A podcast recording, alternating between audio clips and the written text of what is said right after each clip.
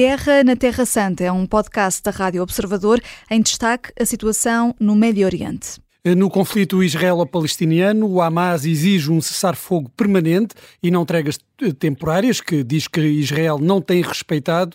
Eh, também exige a libertação de prisioneiros palestinianos, eh, dizendo que é uma causa nacional, uma causa de todos os palestinianos e não apenas do grupo terrorista. Bruno Cardoso Reis, pode estar aqui na libertação de prisioneiros palestinianos a chave para um cessar-fogo duradouro?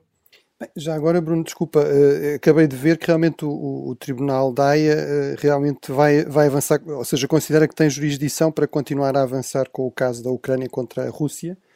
Uh, portanto, o ponto que estávamos a discutir anteriormente, o que parece confirmar aqui uma tendência também do Tribunal para, para ter uma interpretação mais ampla possível do que é a sua jurisdição, não é? Portanto, quando surgem estas dúvidas formais, tendencialmente nos últimos anos acabam por ser, e mesmo quando os especialistas dizem que é possível que haja uma decisão no sentido de não ter, acaba muitas vezes por decidir que sim.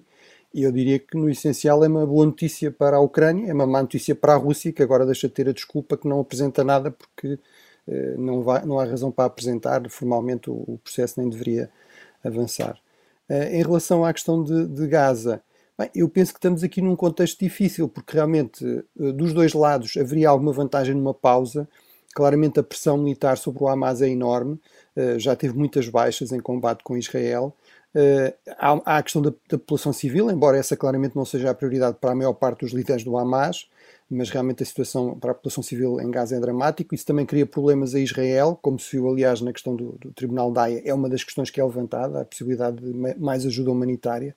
Ora, no meio de um conflito armado, isso é sempre, será sempre mais difícil. Uh, por outro lado, há a questão dos reféns e, do, e dos prisioneiros. E eu acho que essa é uma questão particularmente difícil. Os israelitas querem todos os reféns e os, o Hamas responde que quer basicamente todos os prisioneiros palestinianos, inclusive os que estão envolvidos em atos de terrorismo, inclusive os de outros grupos políticos.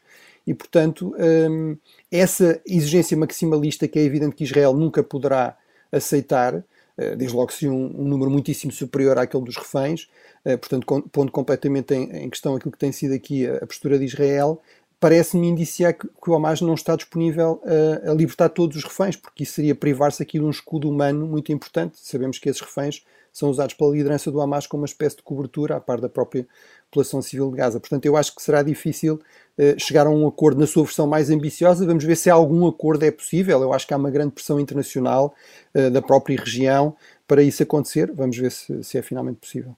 A Guerra na Terra Santa é um podcast da Rádio Observador. Vai para o ar de segunda a sexta, depois do noticiário das nove e meia da manhã, e tem nova edição depois da síntese das quatro e meia da tarde. Está sempre disponível em podcast. Eu sou a Vanessa Cruz.